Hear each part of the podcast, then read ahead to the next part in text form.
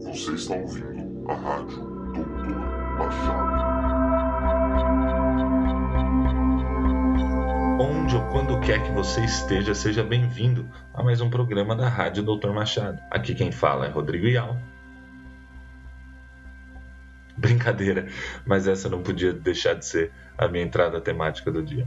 Hoje eu vou falar sobre Um Lugar Silencioso, que é basicamente um filme sobre um mundo onde você tem que ficar quieto ou monstros vão vir te matar. E é basicamente isso. Já podia dar uma nota aqui, mas eu vou deixar pro final. Vamos lá filmes de terror se apoiam simplesmente num tom alto para assustar os seus espectadores. Às vezes isso é tudo no filme. O que faz um lugar silencioso destacável é que o roteiro de Brian Woods, Scott Beck e John Krasinski, nome que vocês vão ouvir bastante nesse podcast ainda, aproveitam essa ferramenta que antes era de um uso preguiçoso e fazem dela uma central do filme. Eu sempre gosto de usar de exemplo o Exorcista de 73. O filme tem cenas realmente apavorantes, como quando a Sharon, interpretada por Kit Wynn, se autoflagela com uma cruz ou desce as escadas de quatro de cabeça para baixo. Mas diversos sustos do filme são criados por transições de cena, onde um momento de tensão silencioso é substituído por um som alto de máquinas examinando a menina. O que basicamente é como se um comediante descesse do palco e começasse a fazer cócegas na plateia. Não vão rir porque ele é engraçado, vão rir porque estão se aproveitando de uma condição física sua. Se não é a primeira vez que o susto vindo do barulho é bem justificado, com certeza é a melhor justificativa até hoje. Em um lugar silencioso, por exemplo, eles nunca dizem que a personagem da Millicent Simons é surda, mas eles fazem você entender justamente usando esse jogo com a imagem e o som. Quando a câmera pula nela, você percebe que fica tudo em silêncio. E quando volta para os personagens, você ouve os arredores. É, é magnífico, é, é um bom trabalho. Aliás, essa atriz é realmente surda e ela tá muito bem nesse filme, o que me faz até repensar toda a minha política de não coloquem crianças para concorrer com adultos em premiações de atuação,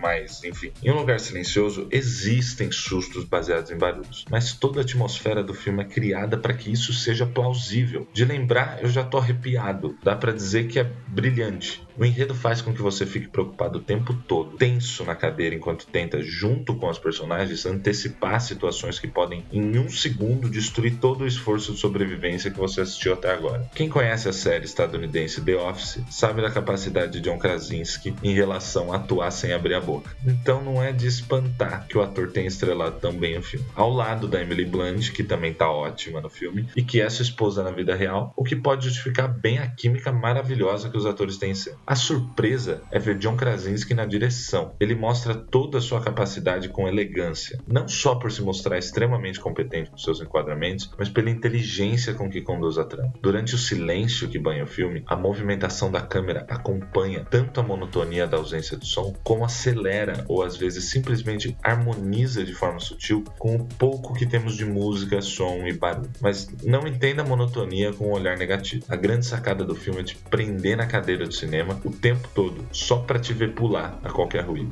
E é isso que vale a pena ver no cinema. Usando um exemplo de humor novamente, um dos diretores que mais me agradam hoje em dia, nesse quesito, é o Edgar Wright. Existem várias maneiras de se fazer rir e o que a gente costuma ver na tela é preguiçoso. E o Edgar Wright tem um exemplo perfeito em Heróis da Ressaca, que basicamente é uma audácia de tradução, já que o filme se chama At the World's End, uma piada com o fim do mundo, que realmente está acontecendo, e o nome dos últimos 13, eu acho, pubs que um grupo de amigos visita numa espécie de maratona alcoólica. Só não é pior do que Castaway, traduzido para O Náufrago. Acho que eu já falei isso diversas vezes. Não tem naufrágio no filme, como isso passou. O que acontece em Heróis da Ressaca é que um dos amigos resolve não beber. E isso choca outro cara do grupo. E ao invés de uma piada falada onde um tira sarro do outro, sei lá, do tipo, não aguenta bebe leite, o que o Edgar Wright faz é te mostrar de uma forma dinâmica a indignação do amigo, que é rapidamente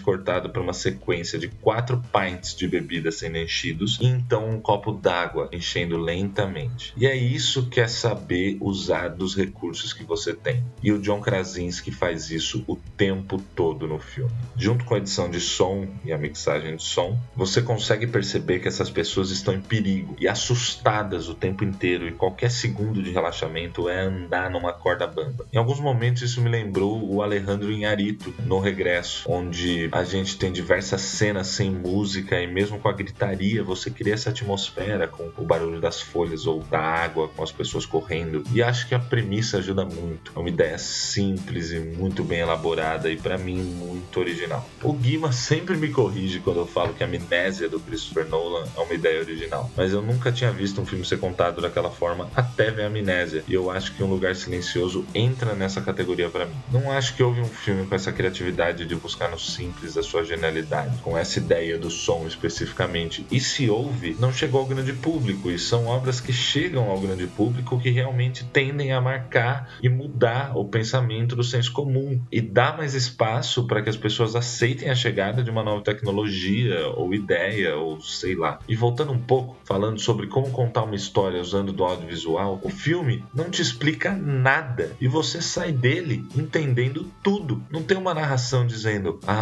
olha, os monstros, eles são cegos, mas eles são atraídos pelo som, hein? Fez barulho, fudeu e todo mundo morreu por causa disso.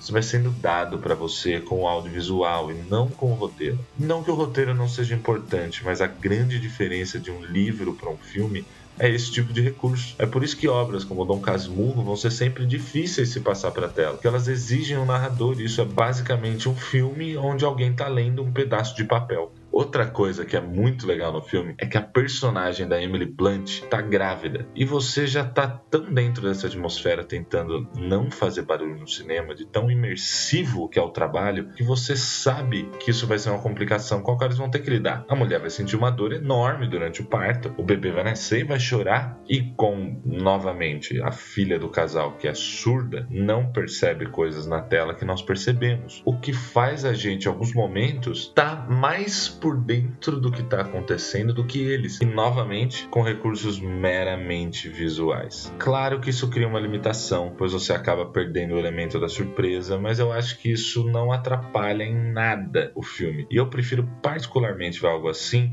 do que algo simplesmente jogado. O fim do filme é bastante interessante também, porque é honesto. E eu acho que ele abraça o fato de ser um entretenimento também, sem perder o foco artístico. E te arranca um sorriso de nervoso no meio de toda aquela tensão, porque no fim das contas é uma situação impossível. Não tem como aquilo acabar bem, e acabando bem seria injusto demais. Ao mesmo tempo, eles não mostram para você um final clichê com todo mundo morto no chão e a câmera subindo, sabe, com fade out. A gente se preocupa com os personagens quando as situações acontecem, mesmo você estando preparado para aquilo acontecer, e isso que é outro grande acerto. Esse filme, para mim, é um marco como A Bruxa de Blair foi em 99, um momento onde a internet não estava aí à disposição com a banda larga e tudo mais, e no seu bolso. E a execução é interessante, além de criar uma certa dúvida. Você termina de A Bruxa de Blair e você sabe que é um filme encenado, com atores e tudo mais, mas você sente a sensação de que seria melhor confirmar que é mesmo. Não é a mesma coisa que acontece com o Lugar Silencioso, mas eu acho que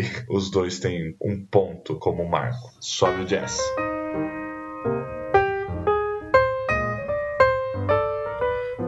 Voltando agora rapidinho só para deixar para vocês as recomendações da semana que vão ser, bom, se você tá aqui até agora, eu imagino que você já tenha visto Um Lugar Silencioso. Portanto, eu vou recomendar os filmes que eu usei de exemplo hoje, que foram na ordem cronológica: O Exorcista de 1973, A Bruxa de Blair de 99 e por que não a comédia Heróis da Ressaca do Edgar Wright. Então, galera, é isso aí. Muito obrigado pela sua companhia mais essa semana semana. Não se esqueça de dar like, compartilhar, fazer tudo isso daí, porque só contribui para que a gente possa fazer mais programas e cada vez melhores. E não esqueça de passar pra galera, bicho. Avisa o seu amigo, fala que da hora esse podcast aqui, os caras falando de cinema. Valeu!